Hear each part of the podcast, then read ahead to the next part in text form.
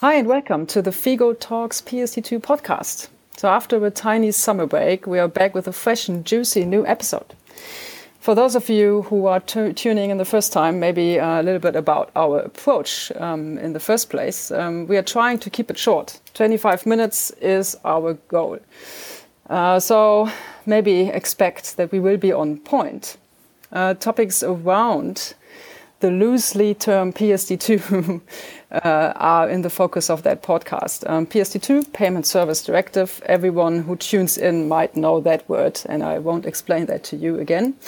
Um, but our topics around it are quite loosely. It can be compliance and business uh, and whatever. Maybe have just a look on our first seven episodes on uh, www.figo.io slash blog.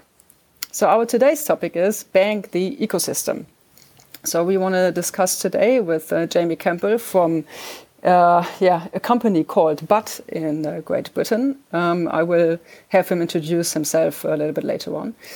And my dearest colleague Lars, Lars Markull, who is our API, uh, API evangelist. And I'm Nadja, for those of you who do not know me.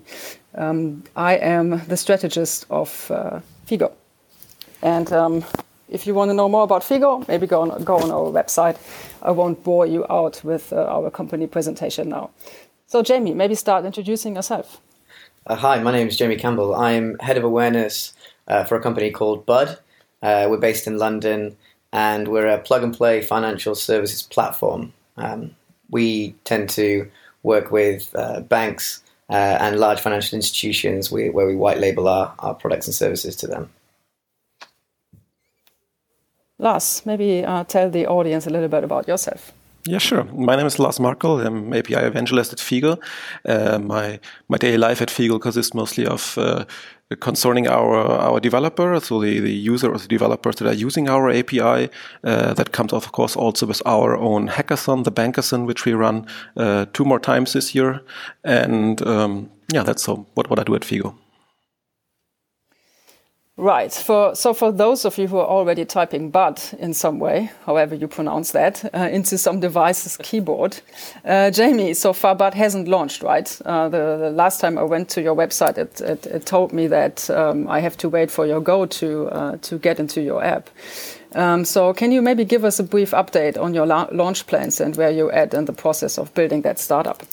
Yeah, so um, Bud we actually launched in, in November of uh, of last year um, as a as a as a kind of an account aggregation software. So um, in the UK, you know, you could download the Bud app and log into all of your bank accounts and credit cards in one place and get uh, personalized analytics and insights on on your transactions to kind of help you manage your budgets and things like that. Um, Recently, though, we have uh, we have turned our platform into an invite-only beta testing ground. This is primarily because um, you know now we work with with some of the largest banks in the world to deliver open banking solutions and um, and and platforms to them. Um, and part of that is is you know we want to have we still want to have customers uh, and we still want to um, you know understand how people use the product actually you know the end users how they use the product so we keep a beta list um, of about 10,000 users who are highly engaged so that when we launch new products and services, they can test it first. Um, and really, that the strategy behind that is when we go to the, the, the largest banks um, that we're talking to and, and, we talk to them about these new features that we're developing, we can you know we can show them how people have been using it and the feedback that pe- we have got from those those uh, those new services, and really that helps us um, understand how uh, the bank can benefit going forward. You know, after we after we give these services to them.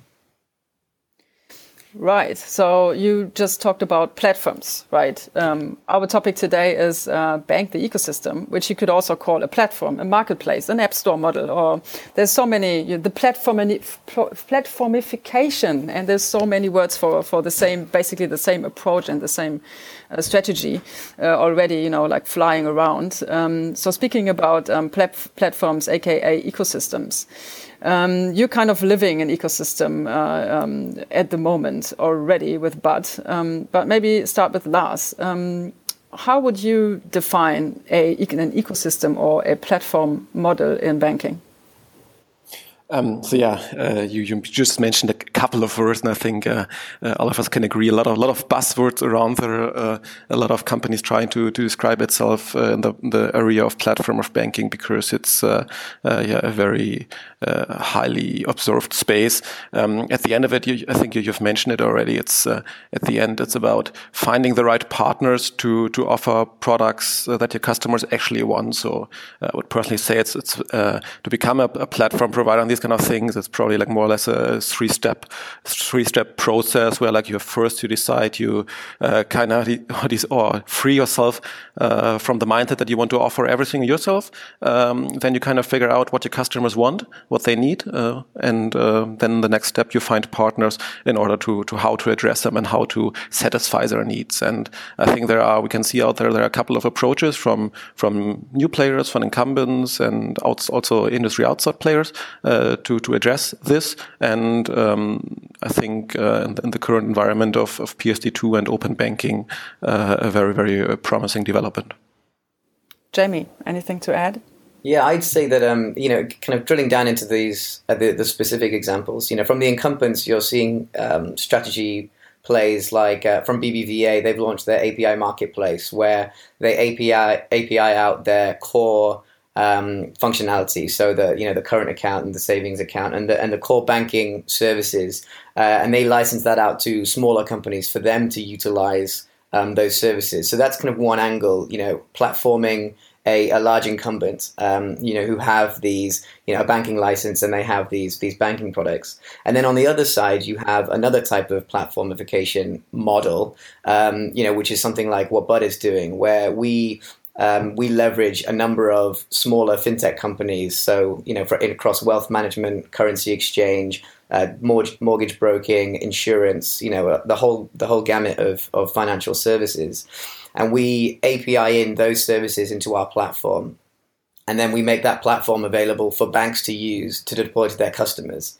Uh, essentially, it's it's it's all around giving your customers choice and um, uh, when you open up your wallet nowadays, you don't just have one bank's brand in your wallet. So it's kind of taking that experience of, of um, you know, giving a customer choice, but taking it into the digital world. So, you know, what Bud is trying to do is create a place where when you log into your bank account, um, you'll be able to utilize, you know, new companies, companies that that offer, you know, whether it's wealth management or um, or a digital mortgage broker from within your from within your bank's um, app or website, you know, using these different brands within your bank's uh, website to give you the choice and the, and the freedom to, you know, to do things that um, that you want to do that perhaps maybe your bank doesn't do currently. Yeah, that's a great, uh, great approach, really. Um, I think the first time I thought about that type of type of thing was like a couple of years ago and I thought like, wow, it's great that there's so many fintechs and they have great new services and oh, and I as a customer don't know them, can't find them, no one is showing me, uh, everything is so fragmented. So what do I do? So you kind of have established or are establishing at the moment the solution for that kind of issue too, right? Yeah, that's. I mean, you know, having everything in one place is it affords so many, um, you know, so many luxuries to a to a customer. So from basic account aggregation, having all of your financial data in one place, it means that all of that can be analyzed and you can start doing, you know, kind of concierge-like advice. Um, so that's something that's really exciting. Uh, and also, you know, if someone is underserved in a certain area, maybe they have a savings account which is earning no interest, or or they haven't started putting money away for a long-term pension by bringing all of these services together, you got sight of those of those opportunities, and you can see where you know a customer can you really benefit by you know suggesting maybe they maybe they look at some of the um, some of the longer term financial products to protect them for, for for for a later date. And I think that's where it becomes very powerful when you take the effort away from finding the right financial services to um, you know to increase the well being of, of customers. Right. But so an ecosystem, from my point of view, is like a model essentially uh, where you leverage the power of a whole system consisting of independent players into one platform, right? So, what elements of such a model do you find in banking at the moment? Um, not only you know thinking about uh, your own own model, what do you see in the market? Do you want me to? I can, I can, I can, I can go with that. I think um, you know there's there's a lot of different ways in which you can you can leverage third parties. I think um, you know we've seen a, a number of banks uh, like Santander is a, is a, is a good example. Um, their partnership with uh, the US based company Kabbage. Um, you know they've leveraged the SME lender here in the UK as a as a, as a joint venture, uh, which is a which is a, smart a smart move. Um, you know, Kabbage is a very agile company that can offer you know great rates to small to small businesses and highlighting those potential partnerships for, for large incumbents has been, I think the examples have been kind of quite few and far between. Um, but when it works, it seems to work really, uh, really, really well. Um, and I think more of those, more of those partnerships will be, you know, will be coming out in the, in the next few years. I think uh, banks will become more confident in in picking the uh, the companies that that cover some of the white space in their portfolios. Right, Lars, do you have anything to add? Yeah, I think uh, personally um, I mean, uh, Jamie just mentioned uh, Santander, and we see also other other major financial brands. I mean, just mentioned like Nordea or, or Deutsche Bank, who also going that approach. I mean, at the end of it, um, they're they're a little bit pushed by the by the, by the current development of, of PSD2, and also I think by also a lot of challenger banks. I mean, uh, in in Germany we have this with Fidor and N26. Uh, I think some good examples. Um, in UK, I would probably mention uh, Starling Bank. Uh, I think Megan was already already also in our, our podcast here talking about all of that model. Um, that is something, yeah, where we're like, examples where you see companies or financial uh, incumbents and new players trying to, to bundle certain services and, and put them into one platform. Um, I think at the end of it, you have to, to see what, what approach. I mean, you can see difference uh, in, in the incumbent strategy and the, the new challenger strategy. And at the end, you have to see uh, what is what is the most uh, successful one. But uh, I think there would definitely a need for, for both of them. Right, Fidor is a good example. Not to uh, misunderstand it with uh, Figo. That's something different. We are both German, but um, Fidor is not in Hamburg. We are. Um, but Fidor is an, an, interesting example because they published. I think that they already make one third of their revenue with the Fidor, so-called Fidor um, operating system. So essentially, with infrastructure of a bank. Um, so I think that's very interesting. That um, you know that's the first bank really you know making a major major profit uh, and major revenue, uh, not with uh, something facing the consumer, but with you know their infrastructure. So that's a way to go. And then also what comes into my mind, I think it is ABN AMRO who is already trying or selling like their, I think, risk management algorithm to external partners.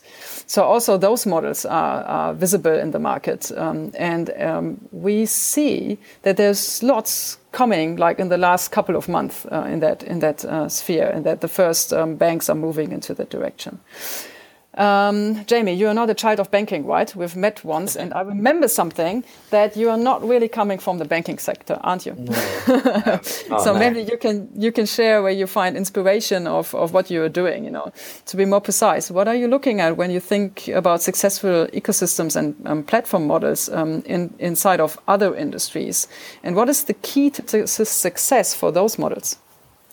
Oh gosh. Um, well, I, so yeah, I, I'm, I'm uh, I started I started my career in, in advertising, and I think um, you know what there's some nice parallels between you know what advertisers do and what and what kind of open banking and, and PSD2 is is trying to achieve, and that is to increase the satisfaction of of customers.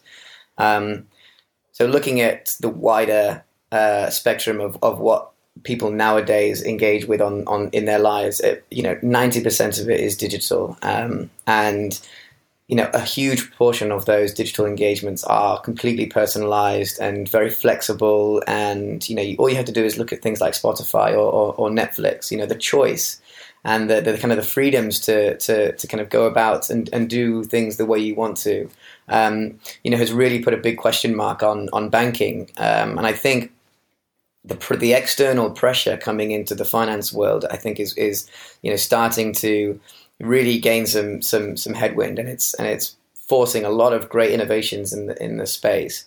Um, and when you know when I think of the the ecosystem and and and the platform model, really the underlying driver for, for, for why we at Bud, you know, and, and other and other companies want to deliver it um, as best we can is because you know we believe fundamentally that the universal banking model. So, you know, a big tier one bank making creating all of their financial products and, and selling those to, to customers. That model, the universal banking model, you know, has no real place in the in, in the, modern world. People want choice, people want flexibility, people want things, you know, personalized and they wanna they want to send uh, they want a sense of power over their own destiny. And I think you know, when you look at those things, those real consumer drivers, it pushes the market to this ecosystem model. That's what that's what we that's what we believe, and I think, um, you know, we've seen it in a, in a number of other industries before, and I think I think finance will go will go the same way.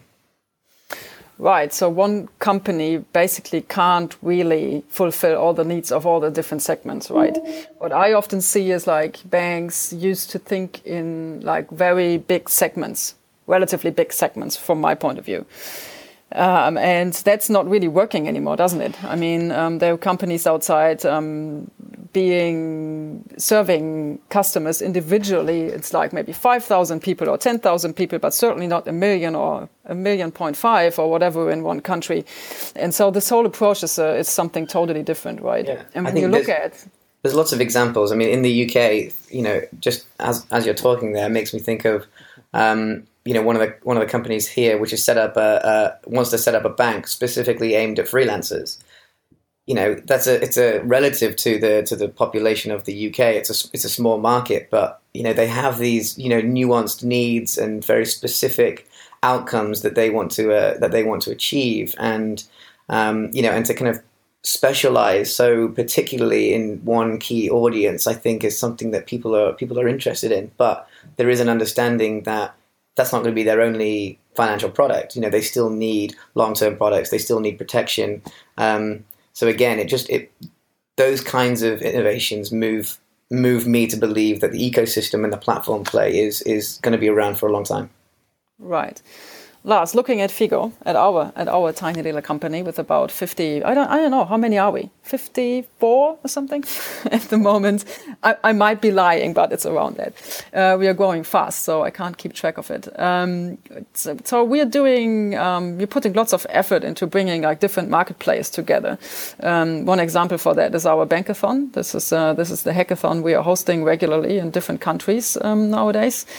And I mean, we are a startup, so why would a startup do that? Why are we doing this? yeah, why are we doing this? Um, maybe just to, to add one thing uh, to the question you asked uh, Jamie before for um, other examples of other industries. I remember when uh, when we started with our API, uh, the Figo API, promoting it in, in 2014. Um, of course, there were we saw one or two players who had a, had a similar approach or a similar mindset, similar vision in the finance industry. Uh, but at the end of it, like most of the role models we had were actually outside of the industry. And um, I think always people try to say or try to convince uh, that that the the financial industry is very unique and very special, and you cannot compare it to, to anything outside of it. But I think uh, we were looking at companies, for example, like like Twilio and and Salesforce, and especially Twilio as an, an API provider in the telecommunication industry um, was always for us uh, as a role model as a company who puts the developer or the uh, the, the user or the, the person who can access the data first and uh, help this person to to develop and uh, promote the, the right services and to, to actually address a certain need because at the end of it telecommunication and finance industry are at the end of it not that different and uh, due to rules and regulations new players have it kind of hard.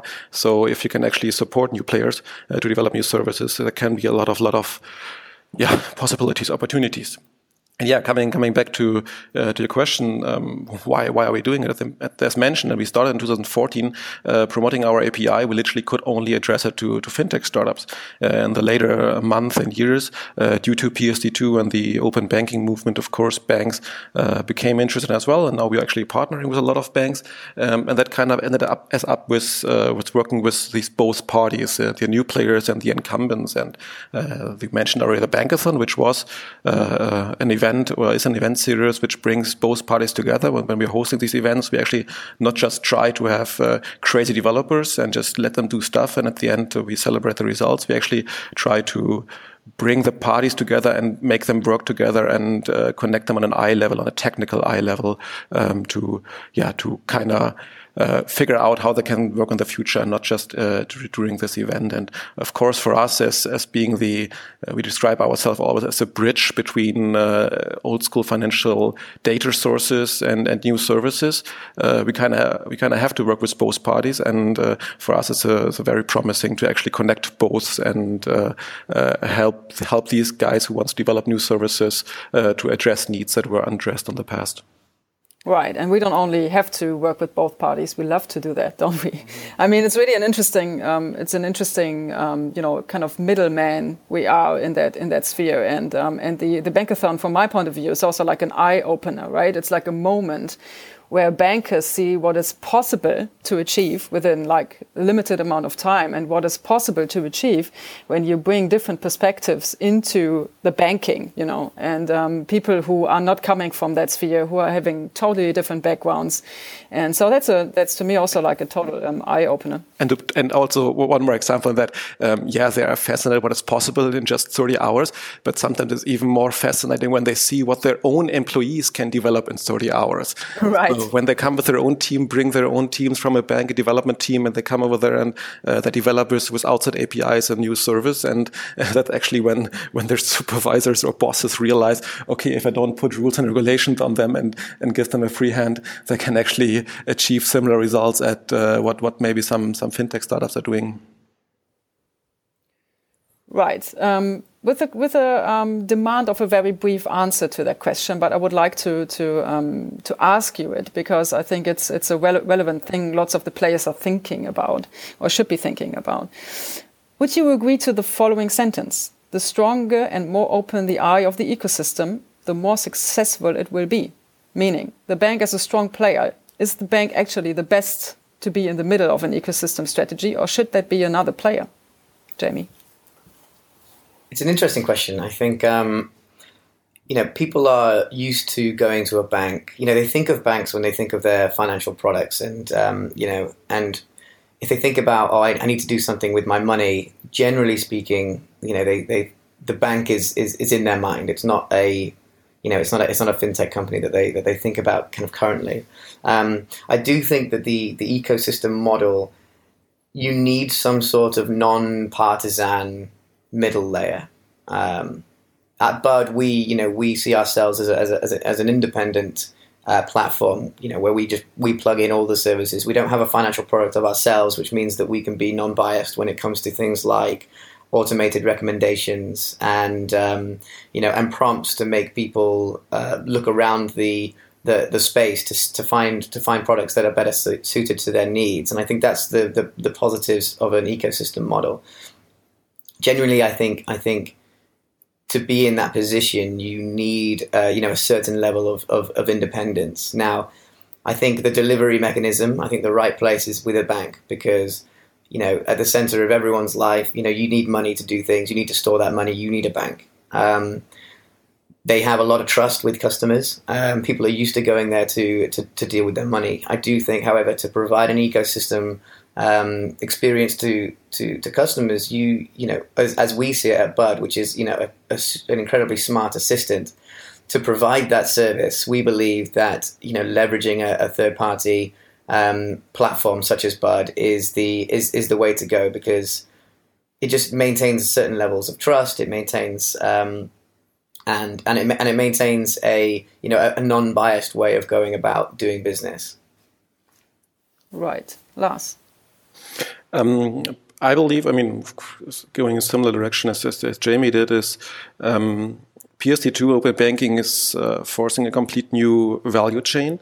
And um, in, the, in, the, past, uh, financial uh, service institutions or banks uh, were able to provide uh, to provide provide everything, literally everything, and that is changing now. And I think uh, this change, uh, with the most important step for a bank, is now to to figure out what is actually their uh, unique selling proposition and what what can they do best than than other companies. And um, I do see I do see a chance for for especially for banks to be that uh, middleman, to be the the trustworthy party, um, even though banks might have lost trust in the customer eyes, uh, but they are still having a, a kind of unique position position, and um, they could actually benefit out of that. But they, I, they have to focus on that and not try to uh, still do everything, but rather focus on on maybe that one step. And but that, that answer might also at the end of it also differ for, for, for a lot of banks. I mean, we always say banks, but at the end of it, uh, banks can can differ a lot. And at the end of it, each and every bank kind of has to see uh, what their what their customers are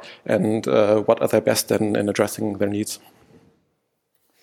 So, just a summarizing kind of wrap up question at the end. Um, so, please decide for A, B, or C. What do you think? Which model, for from the bank's perspective, is going to be the most successful? Would it be A, a totally open bank, banking on the ecosystem model totally freely? B, a curating, like half open bank, deciding who's going to be on their platform very um, consciously. Or C, banks not banking the ecosystem model at all. Jamie, maybe start.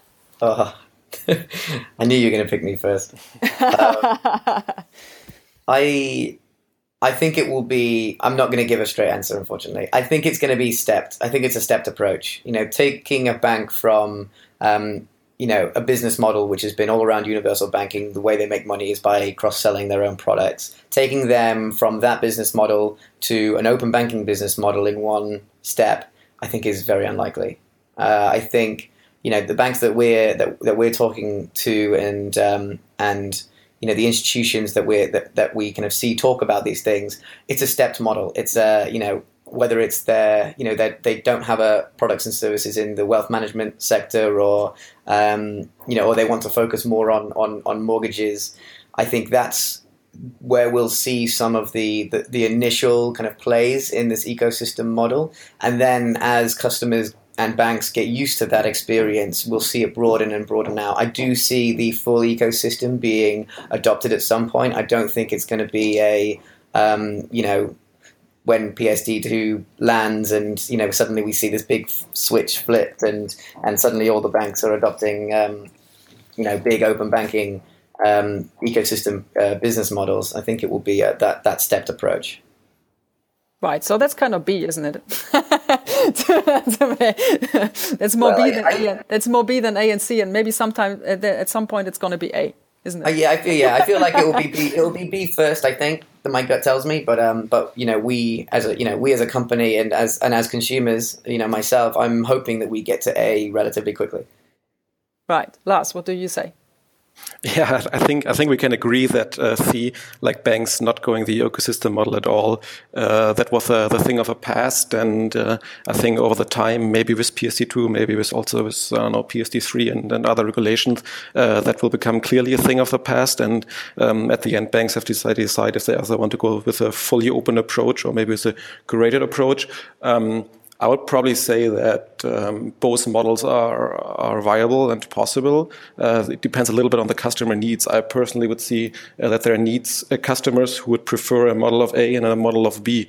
Um, I think uh, I mean, have mentioned already uh, companies like uh, N26 or, or who are going more like of the curated style, and um, I think that is very very helpful and it's a good service. A lot of customers, but I also see a lot a lot of people who would much more prefer the the, approach A. But uh, I think um, there's no either and or. I think uh, both could actually be uh, viable. Right. Well, I think actually the more banks see the success for their customers, the more they're going to turn into the A approach. Yeah, I totally agree. I, totally, I, totally agree. to, ma- to, make it to make it short at the end. Uh, thank you, guys. Thank you, Lars. Thank you, Jamie, for attending our PSD two uh, podcast yeah, today. That was a great round, uh, is what I think. Um, also, I would like to address our audience. Um, if you have like any ideas what we should do differently, and I mean, we are only learning uh, how to do these things. Um, we are not sitting like in a professional uh, kind of uh, setup, um, and um, therefore. Yes, so actually, speak for, speak for yourself. yeah, I'm speaking to myself. Jamie does sit in one, doesn't he? I, am lucky enough to be sat currently in uh, in Barclays Rise's podcast recording studio, which is quite literally unbelievable. So um... he's a pro. Yeah. yeah. So, so thank you to Barclays Rise. Jamie is the pro. He doesn't need any advice from anyone, but we do, and um, so um, we're happy to receive that. Just just write us at our contact um, email address. You find uh, Lars and me on Twitter, on LinkedIn, and everywhere. Um, we're easy to find, really. Um, so if you have any suggestions, just um, talk to us. That would be great. So thanks for today. Um, we see each other, I think, next week with the next podcast. We're going to do some more uh, relatively close behind. Um, looking forward to that. And thank you for today. Bye. Thanks, Nadja. Thanks, guys. Thanks, Shami. Bye.